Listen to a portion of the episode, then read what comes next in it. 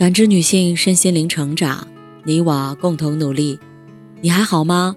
我是七诺，向您问好。联系我，小写 PK 四零零零六零六五六八或普康好女人。今天跟大家分享的内容是：等你长大就懂了。小时候听的最多的一句话就是：“等你长大就懂了。”的确。有些东西在不经历岁月沧桑的时候，真的就觉得它离你很远。即使知道了，也未必懂了。懂和知道是不一样的，因为“懂”这个字，走心了。就像有些古诗，小时候只会背诵，能默写出诗句里的每个字，却很难领悟诗句背后的情感。直到长大了，才渐渐能懂。苏轼在《题西林壁》里写：“横看成岭侧成峰，远近高低各不同。不识庐山真面目，只缘身在此山中。”小时候，我们对于这个世界的理解，跟背诵这首诗的时候，心态其实差不多。背诵的时候，我们以为背下了就打通了这首诗的最后一关，就知道了它的全部。这就像小时候，我们总是以为我们看到的就是真实的，就是这个世界的全部。长大了，我们才领悟到苏轼是有多深刻。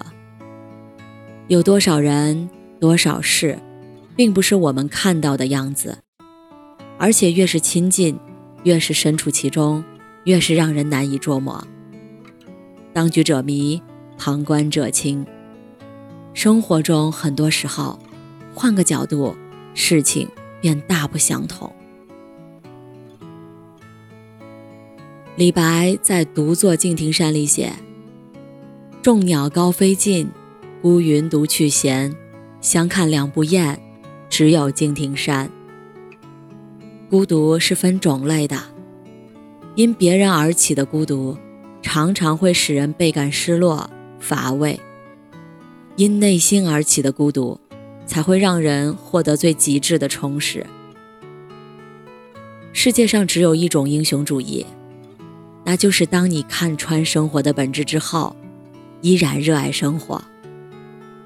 而享受孤独的人，向来如此。如果有一天你懂得了与山水共清欢，你就明白了李白。你明白了李白。也就理解了孤独。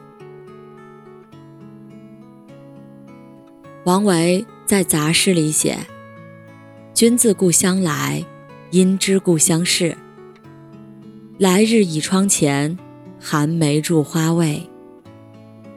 以前总是困惑，既然那么思念家乡，为何不关心一下父母兄弟、亲朋旧友，而是去询问一枝梅花的近况呢？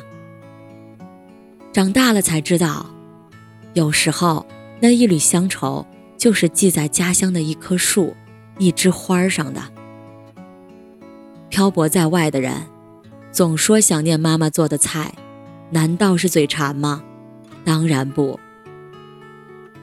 羁旅他乡的人，反复念叨家里的床睡得踏实，难道是胆小吗？当然不。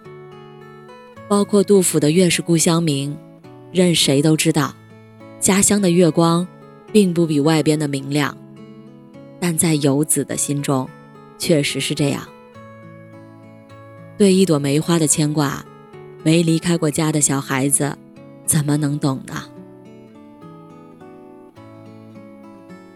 纳兰性德在《雨中好握手西风泪不干》里写：“握手西风泪不干，年来多在别离间。”遥知独听灯前雨，转意同看雪后山。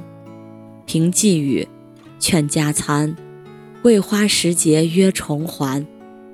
分明小巷沉香缕，一片伤心欲化难。朋友间最真切的关怀，莫过于那句“好好吃饭”。那是知道你风餐露宿之后最妥帖的问候，最质朴的温暖。那是懂你黯然神伤之时最容易被忽视的地方。